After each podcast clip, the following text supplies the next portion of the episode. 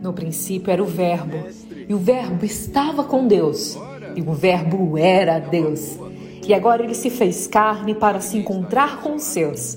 Nada foi casual, tudo foi proposital. Cada milagre era um sinal que apontava para si mesmo.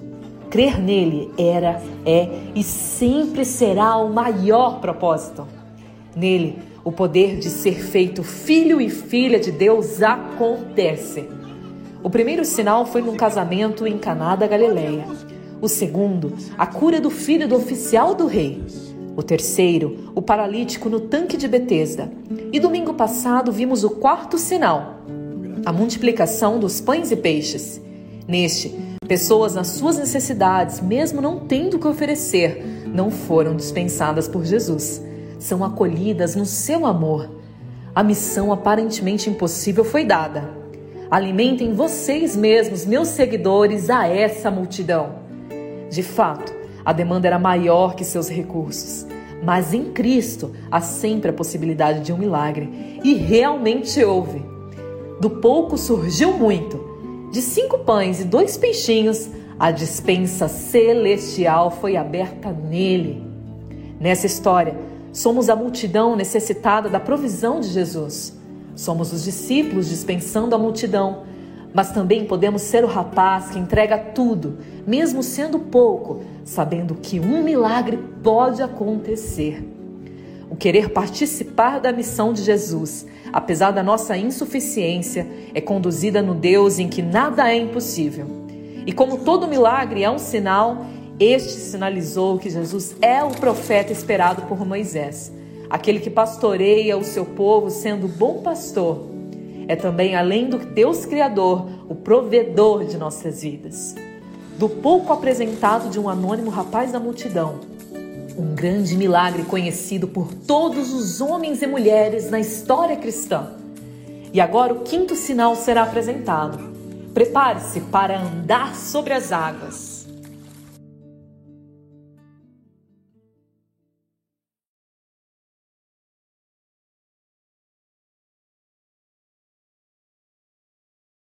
Essa voz bonita narrando, eu escrevo o texto, mando para ela, a nossa irmã Suzane. Inclusive, ore pela vida dela, pela vida do Douglas, estão grávidos. Então a gente vai estar clamando para que Deus esteja abençoando, fortalecendo a gestação dos nossos amados, tá bom? Evangelho de João, capítulo 6, versículo 16, veremos o quinto sinal que João escolheu para apontar para a pessoa de Jesus e sabendo quem é Jesus, a nossa vida nunca mais é a mesma. O relato de Jesus andando sobre as águas. João 6,16 começa dizendo assim: Ao descambar o dia, os seus discípulos desceram para o mar. E tomando um barco, passaram para o outro lado, rumo a Carfanaum. Já se fazia escuro e Jesus ainda não viera ter com eles. E o mar começava a empolar-se, agitado por vento rijo que soprava. Tendo navegado uns 25 a 30 estádios, eis que viram Jesus andando por sobre o mar, aproximando-se do barco, e ficaram possuídos de temor. Mas Jesus lhe disse: Sou eu, não temais. Então eles, de bom grado, o receberam, e logo o barco chegou ao seu destino. Vamos orar mais uma vez? Pai amado, nós acabamos de ler uma história tão conhecida os evangelistas, Mateus, Marcos, Lucas e João, narram dois momentos em que os seus discípulos estavam no mar. E num primeiro momento houve uma grande tempestade e o Senhor estava no barco, ao despertar, fez o que fez. E também narra esse segundo episódio de mais uma vez, estando agora no mar, porém não estava dentro do barco, e fez o que fez. Eu peço a Ti, em nome desse Jesus que andou sobre as águas, que pelo Espírito Santo que foi derramado sobre nós, que não apenas venhamos compreender de forma acadêmica, intelectual, racional esse texto, mas que a tua verdade seja aprofundada em nós, nos fazendo refletir na nossa história e gerando de dentro para fora transformações que nos faça ser cada dia mais parecidos a imagem do Cristo vivo, ressurreto dentre os mortos. Essa é minha oração. No nome dele, Cristo Jesus. Amém. Amém. Muito bem, como eu já citei na minha oração, os discípulos têm dois episódios em que estão no mar e Jesus faz um milagre acontecer. Quando nós lemos esse relato, esse relato vai ser comentado por Marcos, vai ser comentado por Mateus. O primeiro, Jesus está dentro do barco, dormindo, a semelhança do contexto de Jonas. Mas diferente de Jonas, que passa pelo que passou, Jesus faz algo completamente diferente e ele acalma a tempestade, e com isso o coração dos discípulos é acalmado. Mas nessa narrativa, nós não temos no primeiro momento, Jesus dentro do barco. Jesus vai andando sobre as águas. E para nossa surpresa, diferente do primeiro relato, Jesus não acalma o agitar do vento nas águas para depois o coração dos discípulos serem acalmados. Mas esse relato traz uma inversão. A circunstância não muda, mas o que muda é o coração do discípulo.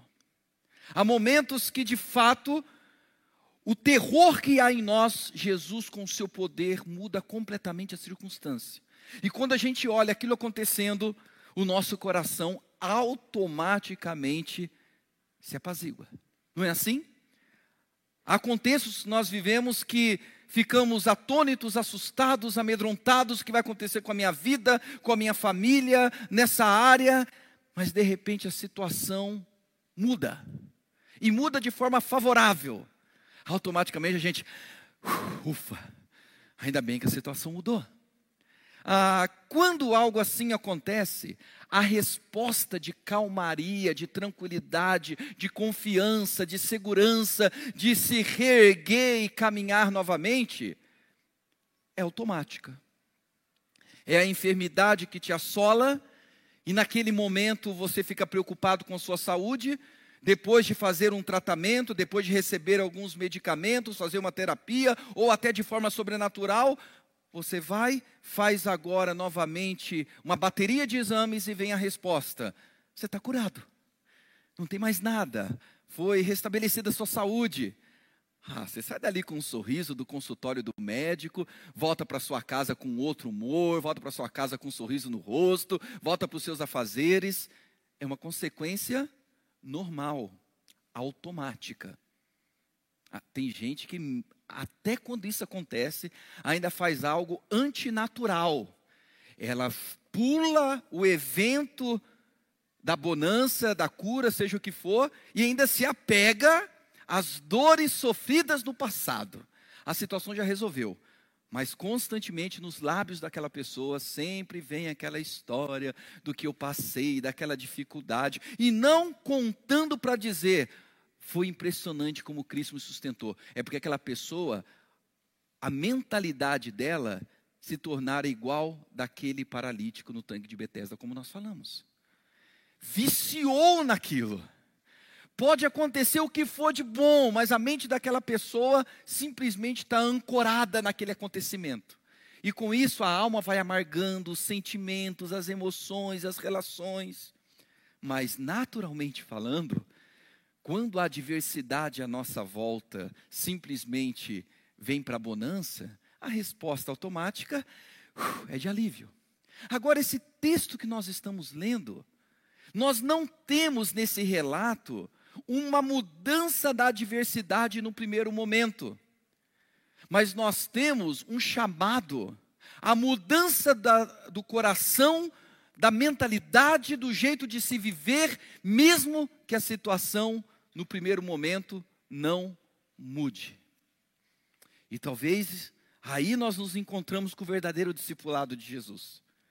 É aí que nós percebemos que há momentos que se muda a circunstância e automaticamente o coração se apazigua.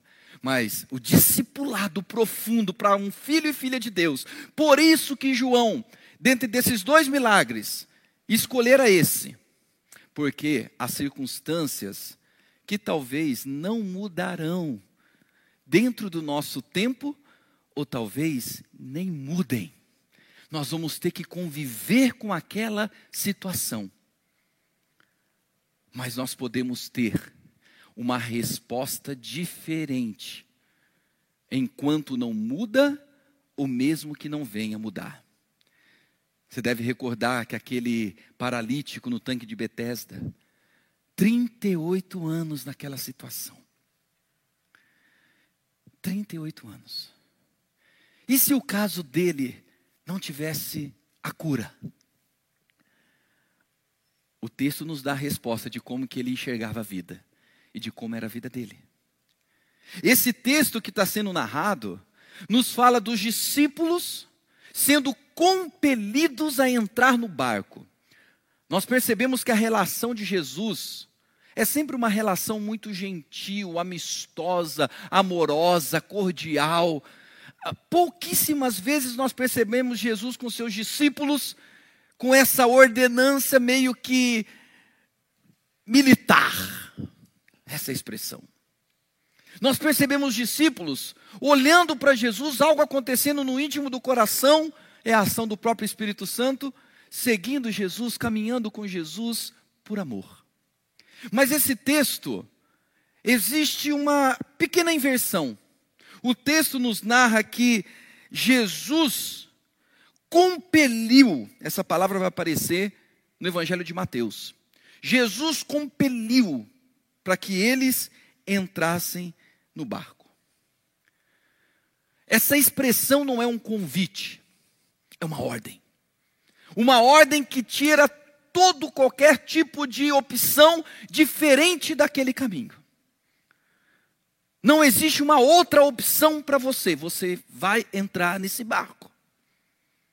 Não, eu não estou aqui para conversar sobre esse assunto, eu não estou aqui para negociar esse assunto, eu não estou aqui para criar uma conversa cordial sobre esse assunto. Você vai entrar nesse barco imediatamente. Ou no caso, vocês, discípulos. É estranho isso, num primeiro momento.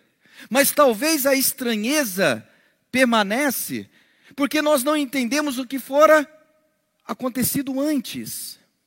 O texto diz que Jesus, no sinal anterior de domingo, multiplicou cinco pães e dois peixes, alimentando cinco mil homens, sem contar crianças e mulheres. E que depois daquele evento, uma multidão querem coroá-lo rei. Querem que Jesus se torne agora o seu rei. É um tanto óbvio isso acontecer. Imagine você vivendo no contexto da Galileia, do norte da Palestina. O ministério onde Jesus percorrera era os lugares mais marginalizados e empobrecidos. Carfanaum, um lugar pobre. Galileia, dos gentios, um lugar rejeitado. E é ali que Jesus praticamente se movimenta no seu ministério. Ele poderia ir para Jerusalém, lugar glorioso onde os Messias apareciam. Naquele tempo nós tínhamos vários Messias, pessoas que eram conclamadas como sendo Messias pelos seus discípulos. E onde que esses Messias apareciam? Em Jerusalém. Você deve se recordar que na tentação de Jesus, a segunda tentação que o diabo assim provoca é: suba no alto do pináculo do templo. E nesse lugar mais alto, todos estarão olhando para você. E pule. Porque Deus dará ordem aos seus anjos ao seu respeito para que lhe guardem. Havia uma expectativa messiânica entre os judeus que o verdadeiro Messias, ao aparecer, subiria no alto do pináculo do templo e se autoproclamaria: Eu sou o Machia. Com essa expressão, eu sou o Machia. Eu sou o Messias. E Jesus vai dizer que não. Jesus mal frequenta Jerusalém. Não que ele não tenha suas passagens. Afinal, o grande momento acontece no contexto central de Israel. Mas o ministério de Jesus é na periferia. E agora esses periféricos, esses marginalizados, tem alguém que no deserto multiplica cinco pães, dois peixes e alimenta todos, e ainda tem doze cestos cheios. Era quase inevitável não querer que alguém assim não governe sobre nós. Só que o texto diz que Jesus se retirou. Ele fugiu porque ele não queria. E não era esse o reinado que ele iria estabelecer. E não que isso não seja bom ter alguém que guie o seu povo e venha suprir as necessidades, venha ajudar os necessitados nos seus desertos e marginalizações da vida, dando a eles pão, dando a eles peixe, dando a eles condições para que possam se levantar, recuperar sua dignidade e poder trabalhar pelo seu pão. Isso é muito bom. Se tivéssemos políticos assim, seria maravilhoso. É, se os políticos assim pensassem. Nós queremos suprir, para que suprindo agora se levantem e possam trabalhar e possam crescer, possam desenvolver os seus negócios. Mas aqueles que não têm, nós vamos ficar com um discursinho barato de que eles precisam aprender a pescar. Nós vamos suprir. Temos que suprir. Não podemos deixar o nosso semelhante passando por tais necessidades e ficar com demagogias baratas e vazias. Algo tem que ser feito. Só que Jesus, ele sai desse contexto. E agora fica pairando no ar. Ele teve a oportunidade de ser rei, reconhecido pelo povo, por uma multidão. Você consegue imaginar? Jerusalém, de repente, mais de 5 mil pessoas, 5 mil homens com mulheres e crianças, entrando em Jerusalém, e Jesus na frente, marchando, ou sendo carregado. Era a grande oportunidade de Jesus se tornar rei conforme a perspectiva da necessidade do ser humano. Mas o texto diz que Jesus simplesmente rejeita, foge para cima do monte, e sabedor que os discípulos poderiam cair nessa tentação, não deixa opção para que eles permaneçam. Vai dizer a eles assim: entrem no barco agora. Vocês não podem ser seduzidos pela possibilidade do poder da glorificação. Isso não tem a ver comigo, não tem a ver com vocês sendo meus discípulos e minhas discípulas. Então nós temos João escolhendo esse milagre, esse sinal, para ensinar aos discípulos que quando você recebe a todos quantos o receberam, deu-lhes o poder de serem feitos filhos e filhas de Deus, a saber, a todo aquele que crê no seu nome. Quando você crê nesse Jesus, você se torna um filho e uma filha de Deus. Não existe nenhum caminho diferente para você ser filho e filha do Pai Celestial, a não ser crendo em Jesus. Não adianta você pertencer a uma nacionalidade, a uma etnia, a uma denominação, uma religião, uma linha teológica. Nada disso adianta se você não tiver a experiência real de receber Jesus na sua história. Hoje o pastor Marcos comentou isso pela manhã com a gente na aula de escola dominical. Que é diferente você ter um conhecimento intelectual, saber, do conhecimento experimental, relacional e agora que eu recebi, agora esse que veio ao meu encontro e eu abraço esse encontro pelo poder do Espírito Santo, eu entro numa realidade em que eu vou tomando consciência do que é ser filho e filha de Deus. Por isso que Jesus caminha com o discipulado. Sem o discipulado, mesmo sendo, você nunca vai viver e experimentar o que você se tornou. Ah, deixa eu explicar isso melhor.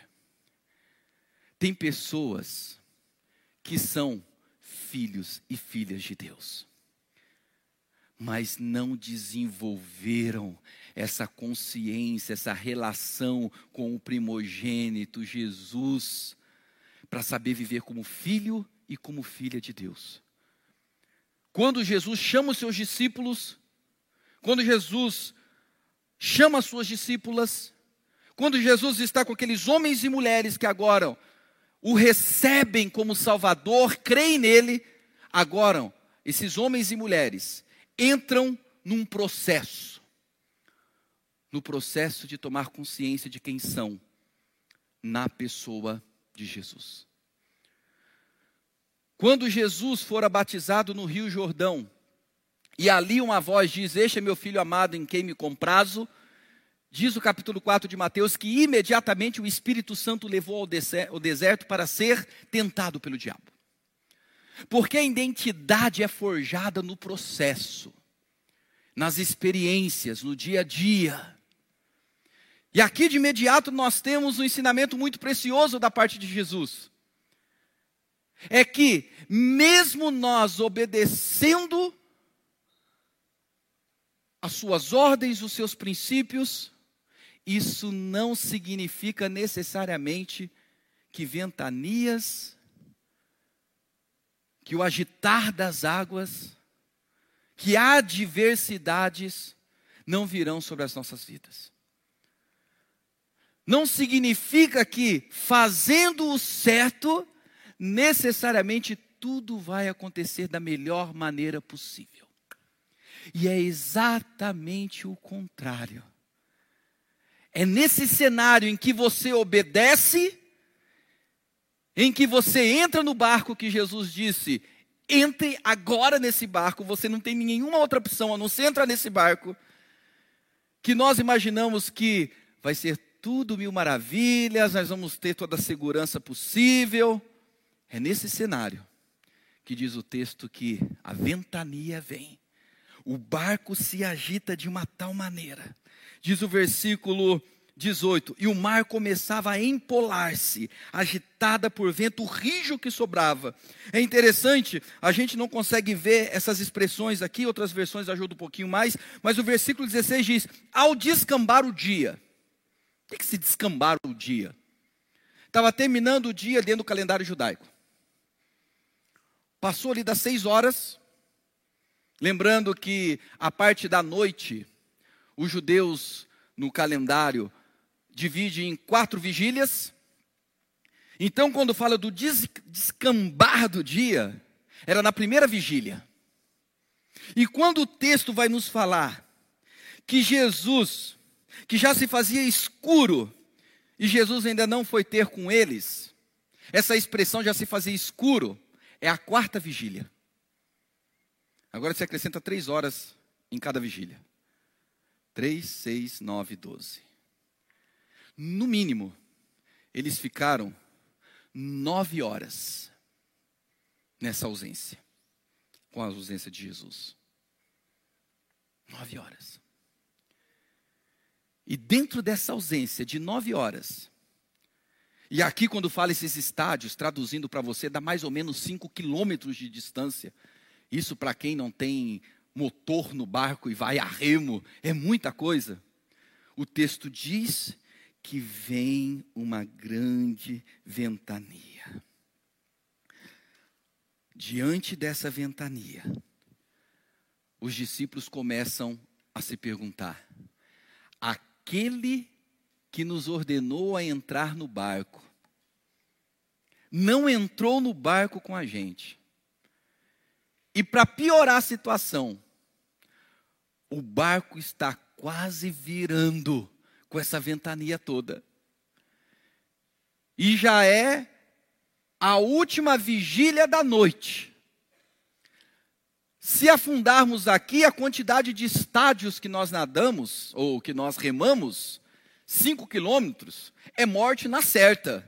Não vamos conseguir sobreviver nadando procurando algum lugar para segurar. Cadê esse Jesus? Cadê aquele que disse: entre no barco? A caminhada com Jesus, dessa tomada de consciência quem nós somos, se passa obrigatoriamente pelas adversidades da vida. Não tem como você descobrir quem você é em Cristo mesmo dizendo e sabendo, filho e filha de Deus, fora dessas adversidades, fora das ventanias, fora das seguranças que humanamente nós criamos ou queremos para ter paz dentro do coração. É exatamente quando nós não conseguimos ver Jesus e ao nosso lado só tem o agitar da nossa única segurança, que é uma pequena embarcação. É aí que o nosso caráter é forjado. É aí que você vai se descobrir como filho e filha por conhecer Jesus em meio a essas condições.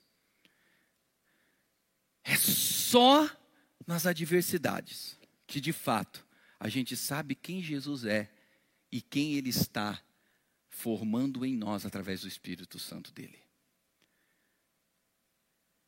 Eu não sei quanto tempo talvez você já está remando em alto mar. Aqui fala mar, mas é o contexto do grande lago que se havia ali, chamado de mar, de Tiberíades. É um lago enorme, gigantesco, chamado de mar. E de repente, quando você olha para a sua história, você se percebe no caminho da obediência. Mas ainda assim, há grandes adversidades, há um bom tempo sobre a sua história, e você não consegue ver saída. Porque a tua única segurança e esperança, humanamente falando, é aquele barco. E esse barco está quase tombando. E se tombar, você morre humanamente falando. Eu não sei quanto tempo talvez você está numa situação como essa. Os outros evangelhos nos traz mais informações desse episódio, e o texto vai dizer que Jesus via os discípulos remando, remando de um lado para o outro. É interessante isso. Eles não estão vendo Jesus, mas Jesus está vendo cada um deles. É o mesmo Natanael, que quando Jesus disse: Eu te vi sentado debaixo da figueira, aquilo para ele foi uma coisa extraordinária.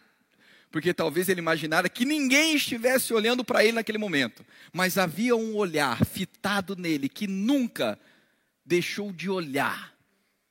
E esse olhar não é um olhar passivo, é um olhar de alguém que está acompanhando a situação muito mais perto do que nós imaginamos.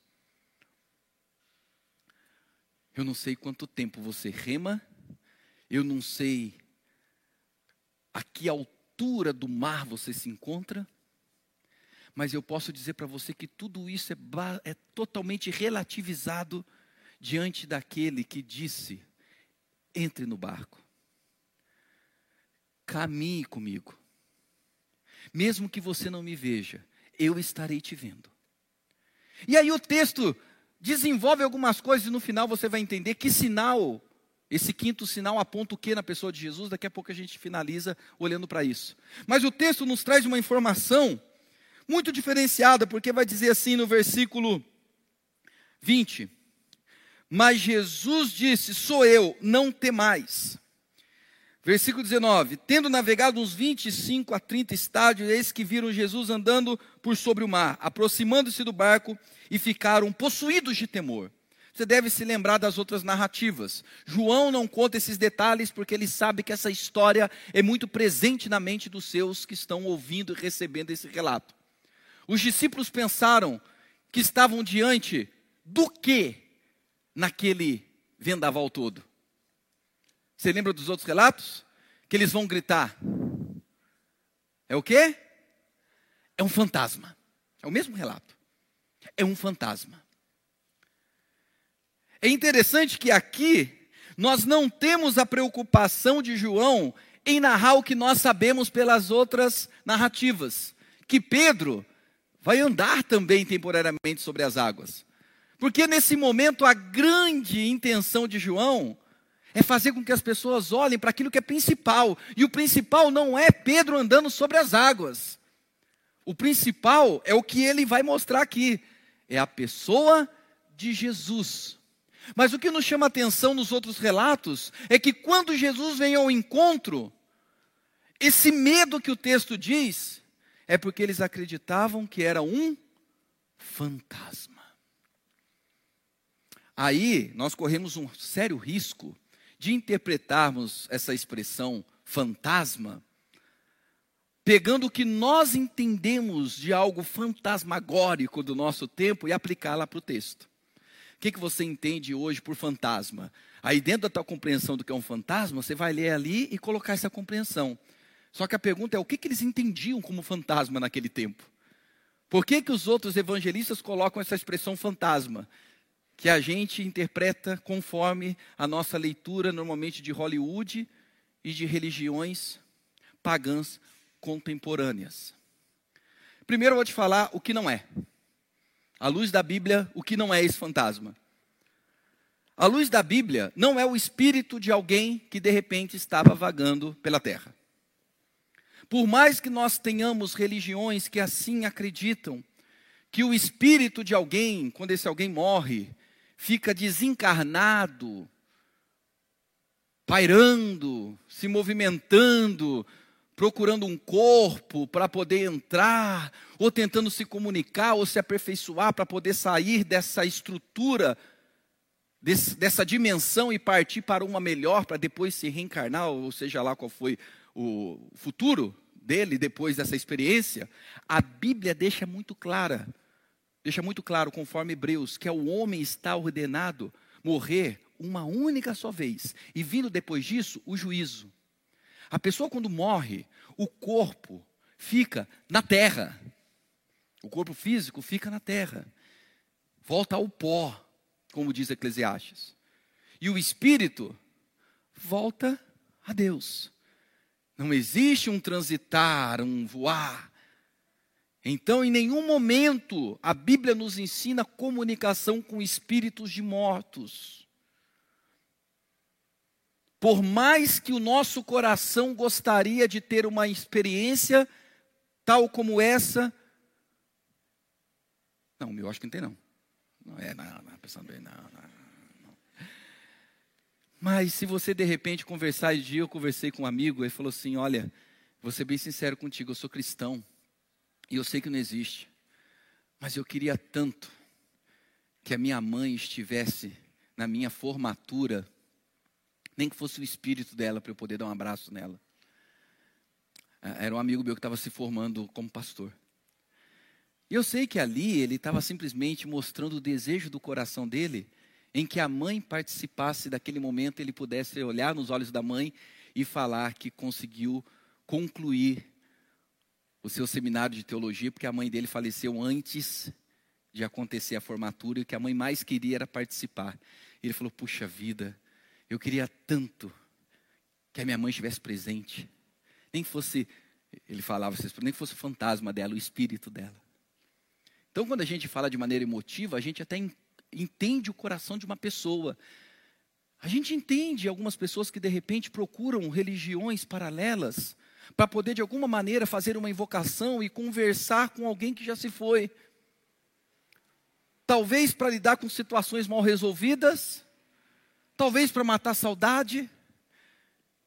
É totalmente compreensível um pai que quando perde um filho, e isso é uma inversão da ordem natural da vida, normalmente os filhos sepultam seus pais, mas um pai tem que sepultar um filho, e de repente aquele filho, aquele pai tem um desejo de querer saber como o filho está. É totalmente compreensível, emocionalmente falando, psicologicamente falando, alguém querer ter contato. Em nenhum momento eu vou ser insensível com alguém que de repente assim o buscou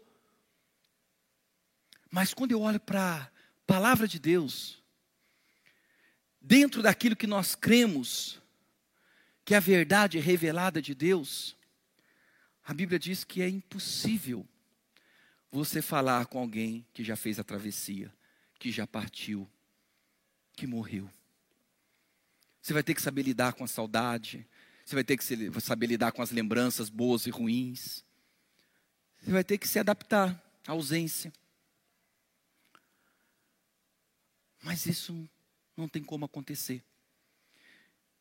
E segundo a Bíblia, pode acontecer uma experiência que venha enganar a pessoa. Porque Corinto nos fala que não é de se admirar, presta atenção no que eu estou dizendo, que não é de se admirar que o próprio Satanás se transfigura em anjo de luz a fim de iludir as pessoas. Segundo a Bíblia, quando alguém diz que conversou com o espírito de um ente querido, das duas, uma. Ou nada mais foi do que uma projeção do seu imaginário, do desejo de querer ver e passou a ver. Existem alguns recursos que você tomar que você vê até dragão na parede, meu amigo. É, ué. E aí você vai ter experiências conversando com seus ancestrais, seus antepassados, você vai bater papo com teu avô, bisavô, tataravô, você vai conversar até com Adão e Eva. Mas isso é uma projeção do teu imaginário. A psicologia nos ensina isso. Através de recursos psicológicos, hipnóticos, e sem necessariamente ter alguma ajuda química, você consegue conversar com quem você quiser. Você consegue conversar com a pessoa que você mais admira da música histórica. É uma coisa impressionante, o poder do imaginário, da mente humana. Pode ser essa justificativa quando eu ouço alguém falar que conversou com não sei quem, tal, tal, tal. A outra possibilidade é o que a Bíblia fala.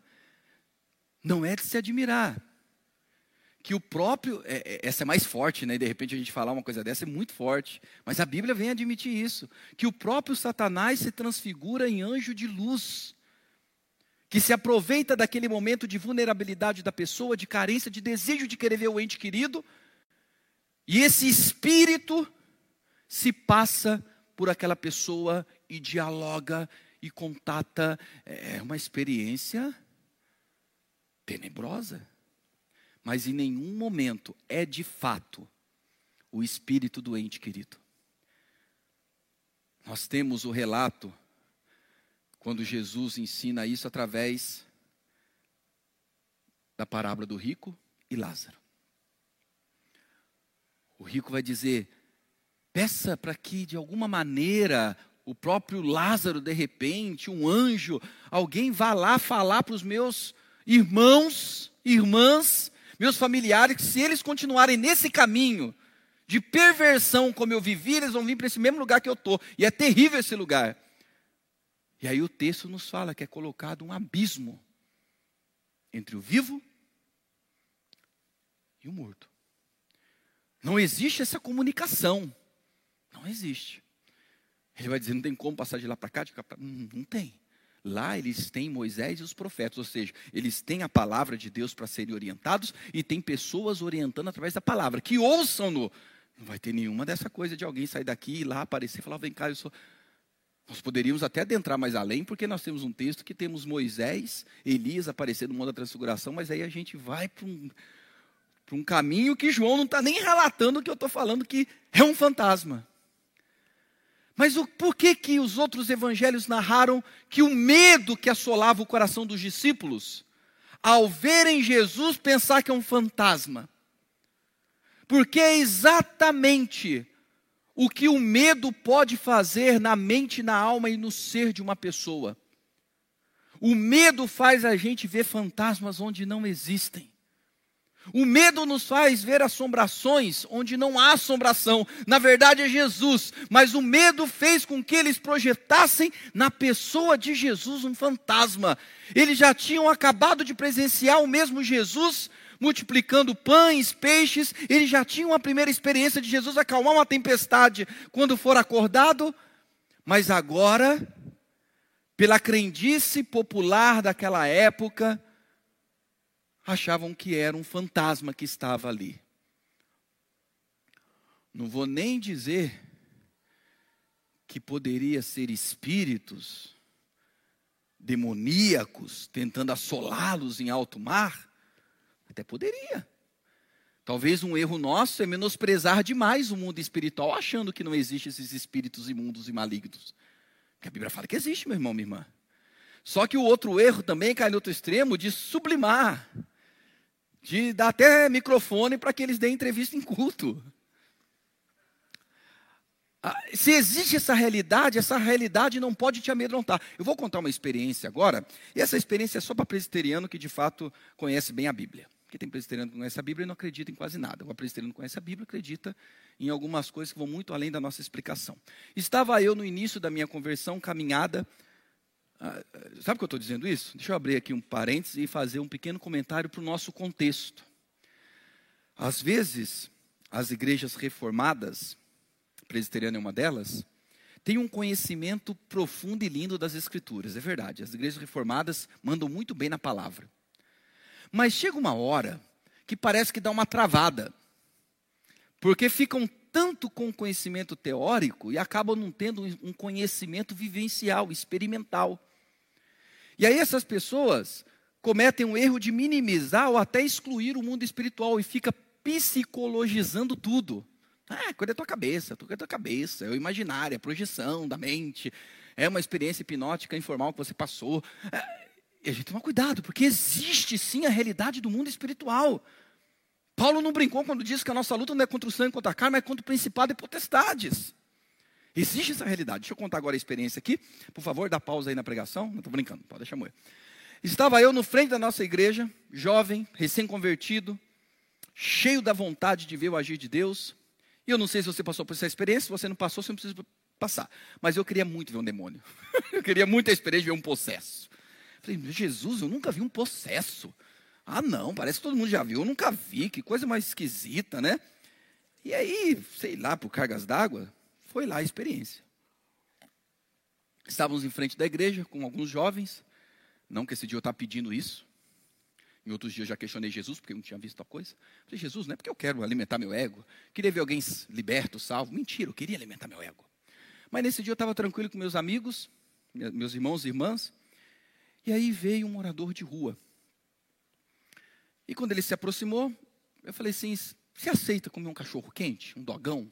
Em mim chamado de dogão. Ele, eu aceito sim. Falei, Fulano, compra um dogão lá. E sem pensar absolutamente nada. Ele sentou do nosso lado. E de repente ele olhou para mim e falou assim: Você conhece os sete facas? Eu, eita. É agora, Senhor. Porque a minha mãe sempre foi da magia pesada. Eu cresci lendo livrinhos da minha mãe escondido que mostrava como que você invoca enxu caveira, enxu tranca-ruas. Cresci nisso aí. A hora que falou sete facas, eu falei, conheço a hierarquia. Eu falei assim, me conta mais sobre isso. Ele é porque os sete facas, porque o Ixu Mulambo. Ah, vai notando aí para você aprender como é que é. O Ixu Mulambo, o Tranca-Ruas, o não sei o quê, a Maria Padilha, que chamou. Eu falei, rapaz, rapaz, conhece, né? Tal, tal, tal. Eu falei, ah, que legal. Eu falei, eu preciso orar por esse cara de alguma maneira. Eu falei assim, eu posso orar com o Senhor por esse alimento que a gente vai ter? Eu queria orar para que Deus te abençoasse, abençoasse o alimento. Ele falou, olhou meio desconfiado, falou, pode. Falei, vamos orar ali na cozinha da igreja? Está aberto, a gente desce ali na cozinha, a gente ora, eu coloco num pratinho para o senhor, a gente toma um cafezinho, bate um papo. Ele, vamos. Ah. Aí eu lembro que a gente fez um círculo, seguramos as mãos. E ali eu fiz questão de segurar na mão dele. Eu era do fogo. Aí segurei na mão dele e falei, Senhor Jesus, esse alimento, esse homem está do meu lado. David, aí mesmo. Aí eu poderia contar para você um tanto de coisa, porque foram várias experiências de vários espíritos demoníacos se manifestando. Um começou a falar a geografia do Calvário. Eu lembro que a gente estava cansado e de repente ele começou a falar a geografia do Calvário, a gente, né, tudo menino olhando, aprendendo. Ouvindo a geografia do Calvário, ele falando, aí de repente ele retorce o olho, olha para mim e fala assim: Você quer que eu conte o passado? Eu falei: Não, meu passado você não conta aqui não, vem cá, eu vou morar. Aí oramos, por fim foi várias hierarquias, umas coisas doidas assim que aconteceu. E o cara foi, graças a Deus, liberto, foi para o centro de recuperação, foi se recuperar na caminhada. Aonde eu quero chegar? Presta atenção, isso aqui só foi introdução. Chegou em casa. Cheguei em casa, deitei, quartinho escuro, sempre tive uma vida bem humilde, tão luz, negócio de dormir com luz acesa não existia. E eu sempre vivi, antes dessa experiência, eu já morava na cidade, eu morava na roça, e na roça, meu amigo, é mula sem cabeça, é saci pereira, você vê tudo. Eu lembro uma vez, nós estávamos na casa da minha, da minha tia, todos na janela, porque a gente olhava no meio da mata, parecia que um ser incandescente fazia assim.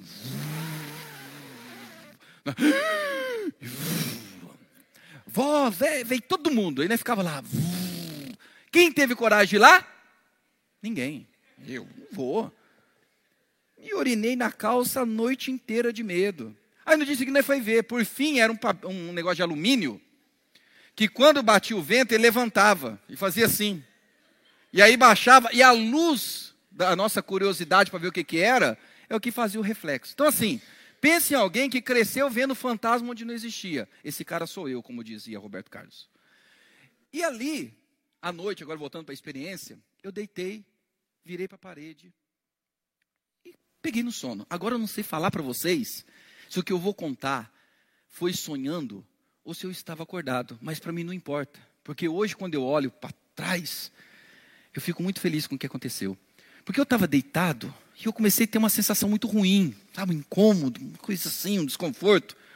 A hora que eu virei para ver o que, que era, você já viu aquela, na mitologia grega, aquela medusa?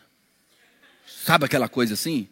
Eu vi, eu dormia na sala, eu vi aquele ser materializado do meu lado.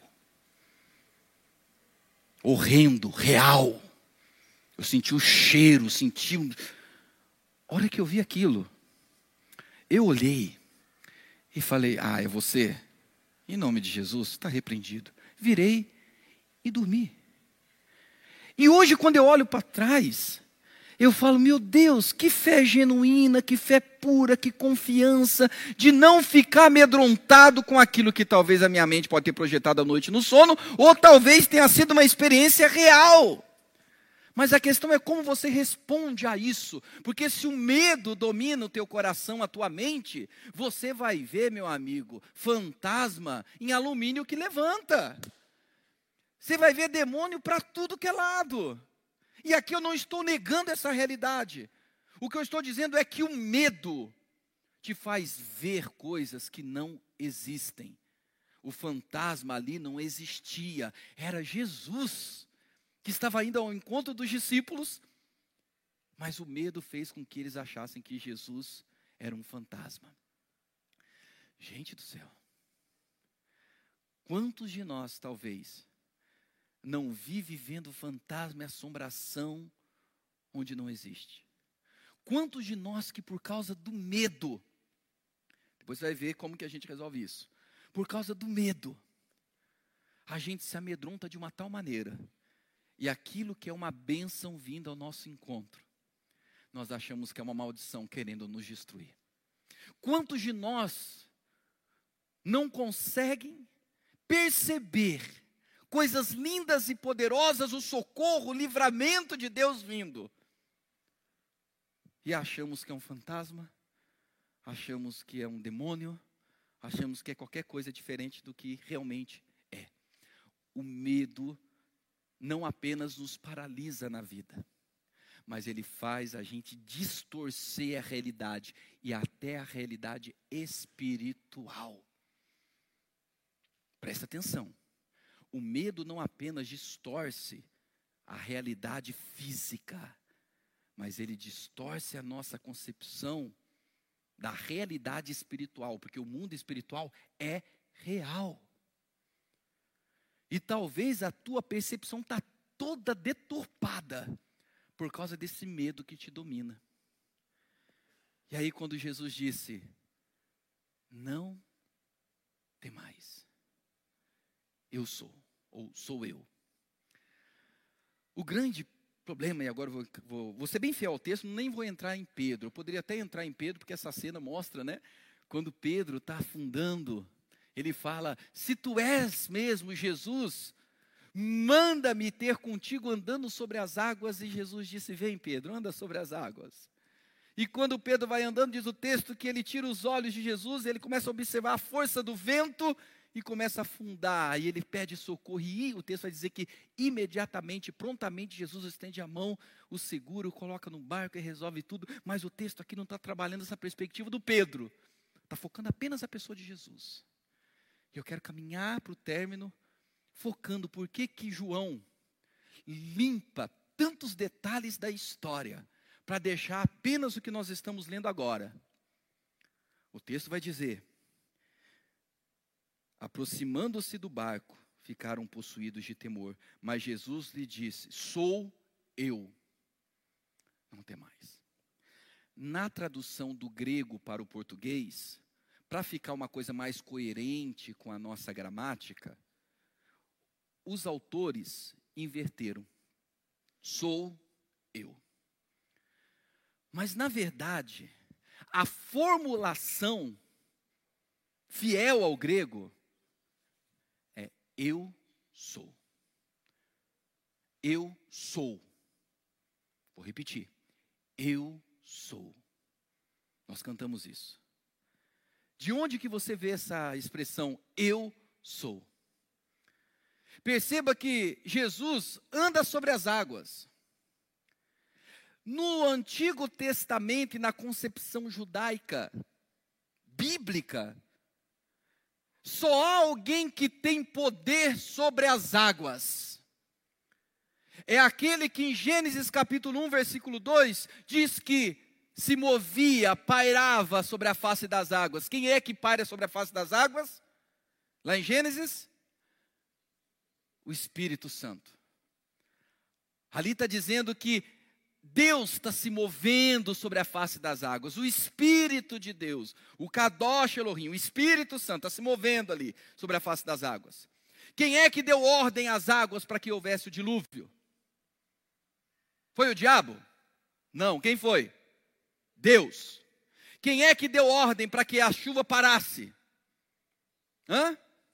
Deus. Quem é que abriu o mar vermelho para Israel passar? Quem é que abriu o Jordão em Josué para que o povo passasse? Se você vê no Salmo, anotei mais duas referências. Se você olhar o Salmo 107, projeta para mim. Salmo 107, versículo 28 diz assim: Então, na sua angústia, os navegadores, dentro do contexto ali, clamaram ao Iavé, Adonai, o Senhor, e ele os livrou das suas tribulações. Próximo versículo.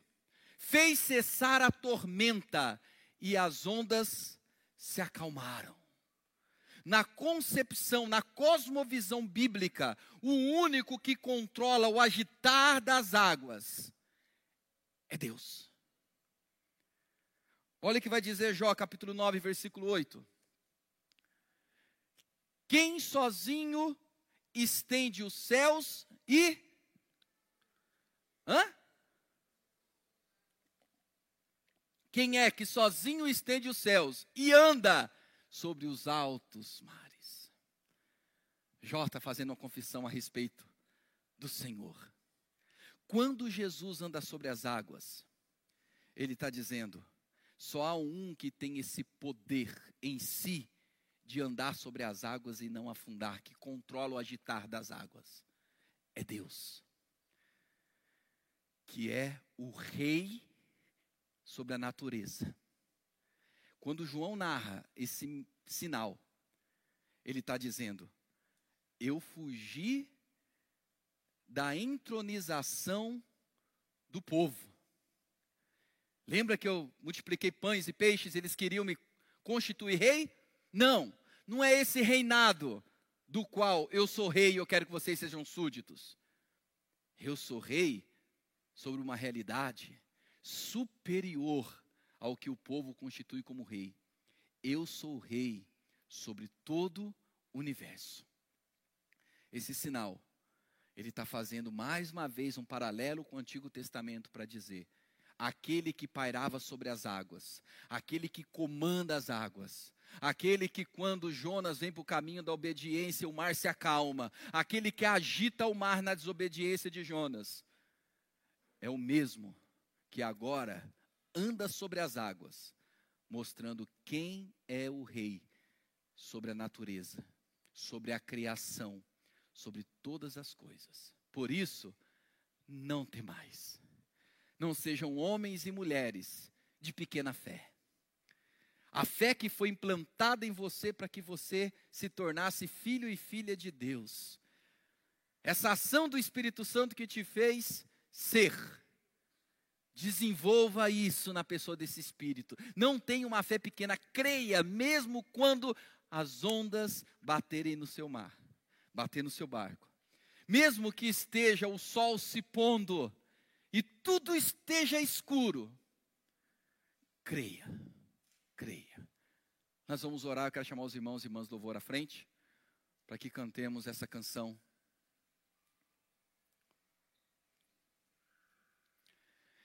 Essa canção fala sobre isso. Se o sol se pôr e a noite chegar, se o mar me submergir, esse texto fala do Deus que anda sobre as águas e que diz para você: no caminho da obediência, você vai ter dificuldades. E às vezes isso demora muito tempo. Mas mesmo que demore muito tempo, não deixe de crer e confiar que Ele está te vendo, mesmo que você não veja. Ele está próximo. Não deixe o medo achar, te convencer que são fantasmas. Não deixe o medo te fazer distorcer a realidade de que Jesus não te abandonou e está contigo. Feche seus olhos.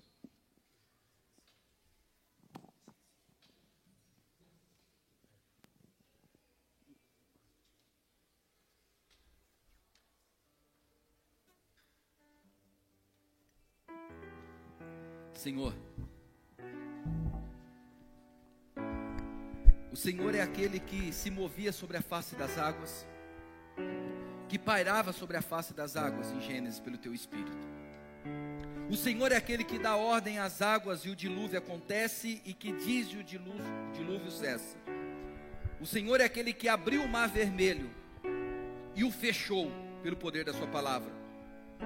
O Senhor é aquele que é invocado pelos navegantes, para que a fúria do mar se transforme em bonança. O Senhor